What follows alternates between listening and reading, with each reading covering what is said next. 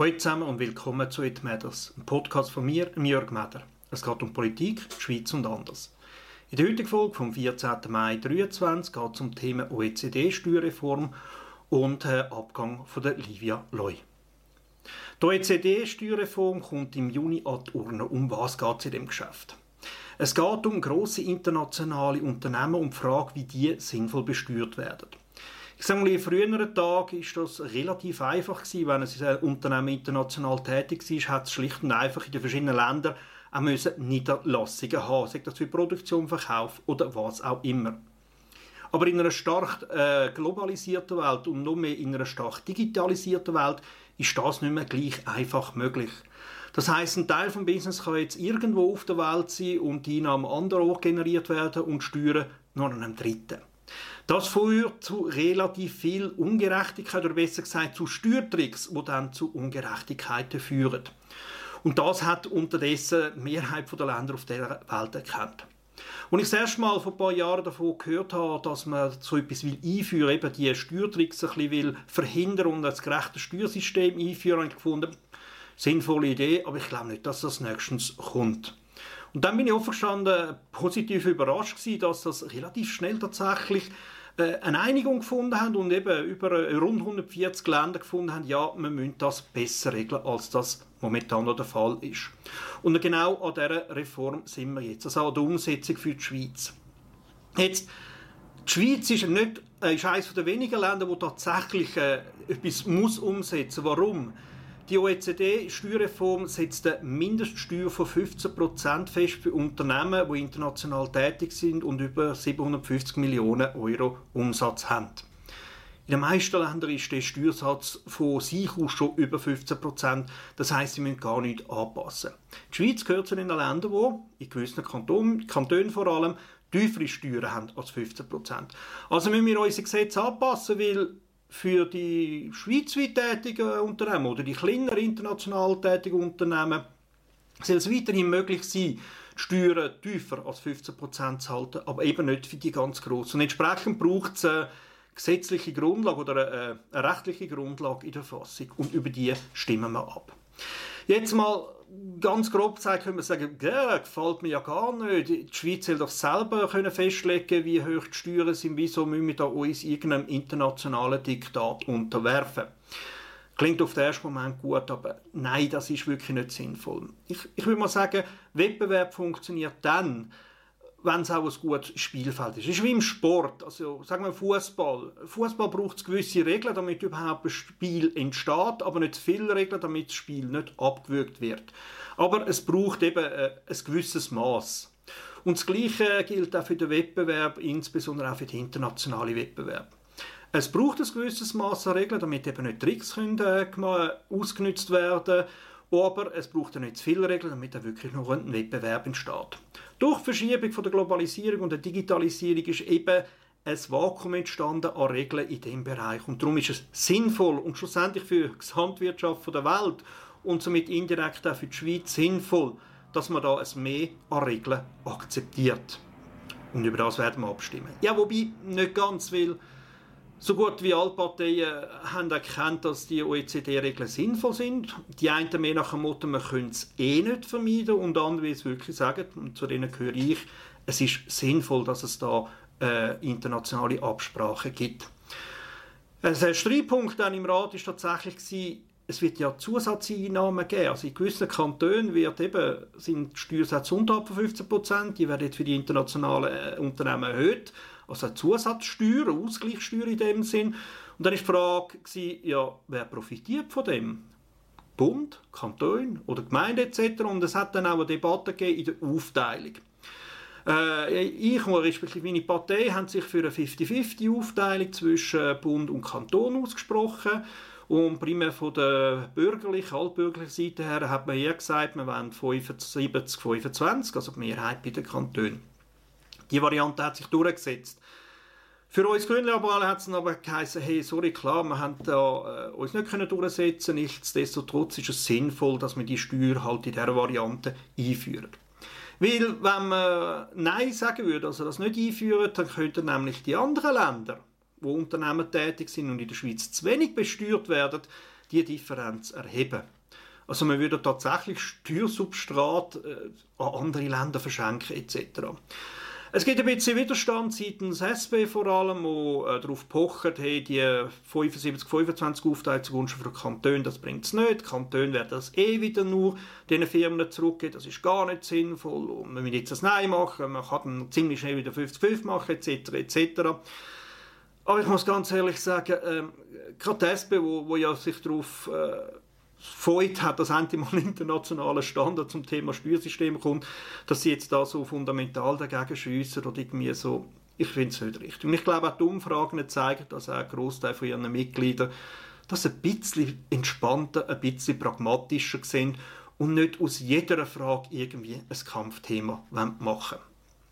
Also bitte äh, stimmt dann im Juni Ja zu der OECD-Steuerreform. Es ist sinnvoll, es braucht ein gewisses Regelwerk in dieser globalisierten Welt, auch beim Thema Steuern.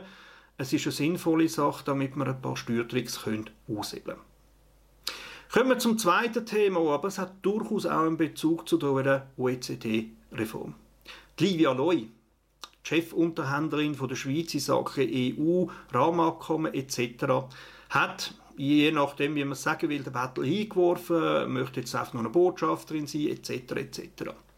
Es hat äh, recht Rumoren in den Medien, der Abgang, weil ja, es ist irgendwie ein weiter schlechtes Zeichen, dass Verhandlungen oder Beziehungen zwischen EU und Schweiz nicht wirklich gut laufen.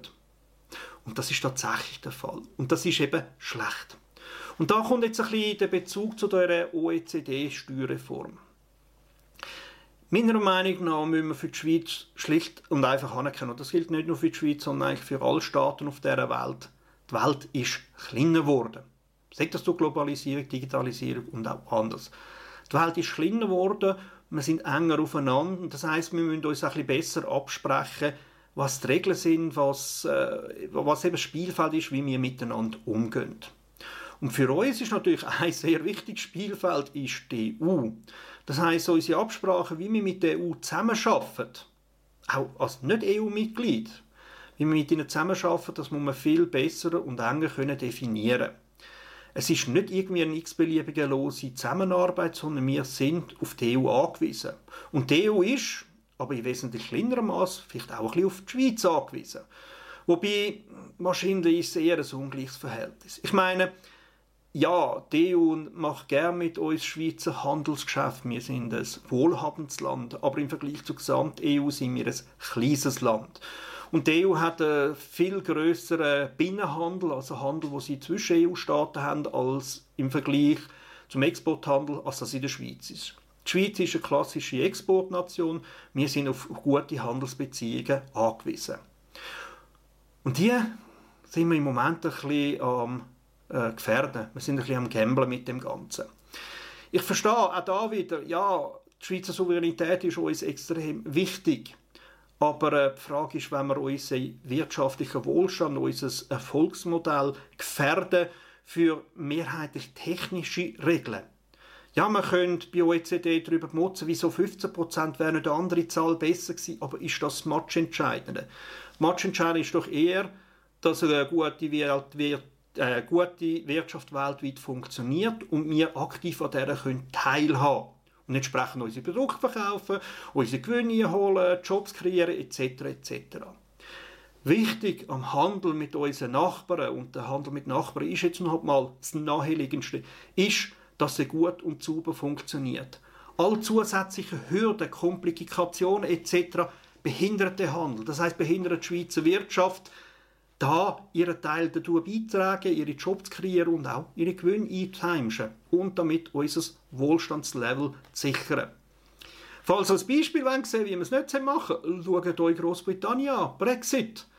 Die haben tatsächlich das Gefühl gehabt, allein seien sie besser unterwegs und haben gar nicht geschnallt, wie viel sie von der EU profitieren. Ja, sie sind stark eingespannt in der EU gewesen, stärker als die Schweiz, weil sie sind Mitglied waren und haben entsprechend viele Regeln müssen übernehmen und sie haben das nur noch als Last empfunden, als äh, Gesetz von außen, als äh, ja, dass sie unterjocht werden. Jetzt sind sie draussen und merken plötzlich, hey Mann, das ist ja auch kompliziert, wenn man von außen her weil der naheliegende Markt von Kontinentaleuropa will beachern. Und sie haben riesen Problem, plötzlich Administration, Bürokratie etc. Und klar, sie motzen und haben das Gefühl, die EU sei böse, aber wenn sie genau und ehrlich anschauen, müssen sie sagen, nein, die EU behandelt uns exakt so, wie wir es eigentlich haben wollen, aber uns anders erhofft haben. Jetzt, die Schweiz ist nicht EU-Mitglied, also wir haben ein bisschen mehr Distanz zur äh, EU als Großbritannien vor dem Brexit, aber jetzt näher als Großbritannien nach dem Brexit. Aber unsere Bilateralen sind, man muss ehrlich sagen, in die Jahre gekommen und sind langsam veraltet. Man sollte es weiterentwickeln, aber für das sind sie nicht ausgerichtet. Für das wäre eben das Rahmenabkommen sinnvoll. Und das hat der Bundesrat schlicht und einfach äh, ja, verspielt. Man kann es nicht anders sagen. Auch da in der Schweiz sehr viele Parteien von links wie rechts haben irgendwie das Gefühl, sie können sich auf einzelne Punkte fokussieren, sagt das jetzt Lohnschutz, sagt das jetzt irgendwie die Frage von Rekursgericht, EUGH etc. etc. All Rechtsnachfolge etc. Das sind die wichtigsten Sachen und da können wir ganz klar dagegen sein und auf die harte Linie spielen, ohne zu schnallen, was die Zusammenarbeit für die EU mit uns bedeutet und dass man die aktiv muss weiterentwickeln muss. Und ja, die Schweiz ist da dazu halt eine kleinere von beiden Playern. Und jetzt spüren wir es. Also Stromabkommen. Wenn wir ein gutes Stromabkommen mit der EU hätten, wäre die ganze Frage wegen Winterstrommangellage wesentlich entspannter. Weil ja, in der EU gibt es viele Länder, die haben äh, im Winter Überschuss an Strom. Spanien hat äh, immer noch einiges an Sonne und braucht viel weniger Energie im Winter als wir, weil sie nicht so viel heizen müssen. Dafür wären sie froh, sie würden unseren Überschuss im Sommer bekommen. Und der Austausch vom Strom würde viel einfacher funktionieren, wenn wir gute aktuelle Abkommen mit ihnen hätten. Aber dazu braucht es eben das Rahmenabkommen als Grundüberlegung, als Grundvereinbarung. Andere Bereiche hören immer wieder Medien, ist die Versorgung mit Medikamenten. Nicht nur durch Corona, aber auch durch andere Gründe ist die Medikamentenversorgung in den letzten Jahren schwieriger geworden. Jetzt könnte man sagen, ja, die Schweiz ist reich genug, die kann sich das immer erkaufen, die Medis, die es braucht. Äh, ja, aber anscheinend nicht. Weil wir machen es den anderen Ländern zu kompliziert und für den kleinen Markt nochmal etwas extra aufzusetzen, damit man auch mit den Schweizer handeln kann lohnt sich nicht für alle Unternehmen. Und wenn man dann so viel mehr würde zahlen, dann würden wieder alle über die steigenden Krankenkassenprämien etc. motzen. Was wäre einfacher? Ja, ganz klar, man hat äh, eine bessere Verhandlungsposition. Zum Beispiel, weil man mehr als nur 8 Millionen Einwohner ist, sondern einen ganzen Binnenraum hat, wie zum Beispiel der europäische. Europa hat einen grösseren Hebel, Hebel bei diesen Verhandlungen und kann entsprechend auch für ihre Mitgliederstaaten für bessere Bedingungen sorgen oder insbesondere für eine bessere Versorgungssicherheit.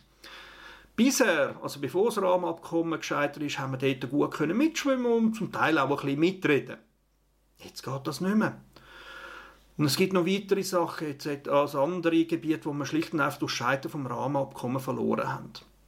Jetzt hat Livia Loy den Battle angeschmissen, weil sie einfach gemerkt hat, in jetziger Situation kommt sie nicht vorwärts. Die EU fährt eine durchaus verständlich harte Linie, weil ja, Großbritannien hat versucht, noch Sonderrecht auszuhandeln, als bald nicht mehr Mitglied. Und da ist die EU aus verständlichen Gründen äh, angestanden und hat einfach mal eine klare Front gebildet und sich durchgesetzt. Und nicht der, jetzt das Gefühl hat, ja, dann wird sie ja für die Schweiz, dann wird sie ja dieses und jenes uns entgegenkommen, vergessen das. Also, wenn die EU nicht bereit ist, gegenüber Großbritannien viel Eingeständnis zu machen, was haben die das Gefühl, was da die Schweiz für einen Hebel hat? Das sind Realitäten, die wir schlicht und einfach akzeptieren müssen. So funktioniert die Welt. Wir haben eine globalisierte Welt und bald auch eine stark digitalisierte Welt. Das sind so Absprachen, wie sie im Rahmenabkommen vorgesehen sind, etwas Sinnvolles. Ja, man gibt ein bisschen Souveränität ab, aber man tut sich viele andere Sachen, vor allem für Wirtschaft und Wohlstand, so absichern. Und der Abgang von der Livia Loy macht da einfach äh, nochmal keine gute Falle, wie die Schweiz funktioniert. Ich glaube immer noch zu viele Leute in der Verwaltung, aber vor allem im Bundesrat und in vielen von der Parteien haben noch nicht geschnallt, dass die Welt sich am ändern ist und dass es sinnvoll ist, auf die Änderungen zu reagieren. Ich wäre für ein Rahmenabkommen, für eine Neuauflage von der Verhandlungen Und zwar mit einer pragmatischen Einstellung. Und wenn das nicht funktioniert, bin ich für einen EWR-Beitritt. Das sage ich ganz klar. Mir ist das bewusst, das schockiert viele. Ein EU-Beitritt geht das Ganze, ich glaube, das ist im Moment nicht nötig und nicht sinnvoll. Da gibt es wirklich noch zu viele Differenzen. Ob das vielleicht mal in 20 Jahren der Fall ist, ich weiß nicht. Vielleicht wird ja die EU noch viel demokratischer. Ich würde es wünschen, ich würde mich freuen. Und dann kann man das nochmal überlegen. Aber für die nächsten Jahre, für die nächste naheliegende Zukunft brauchen wir ein Rahmenabkommen oder einen EWA-Beitritt, um wirklich unsere Wirtschaft sauber abzusichern für die Zukunft. Und ja, da ist halt der Abgang ein weiterer Schritt in die falsche Richtung. Ich hoffe, der Bundesrat schnallt das Zeichen und wird sich ein bisschen das Ganze überdenken. Ich hoffe aber auch die anderen Parteien schnallen es langsam, dass die EU-Beziehung nicht primär äh, ein Wahlkampfthema soll sein, sondern schlicht und einfach eine pragmatische Politik zugunsten von der Schweiz. So viel für heute. Ich wünsche euch noch einen schönen Tag und wir hören uns in einer Woche wieder. Ciao zusammen.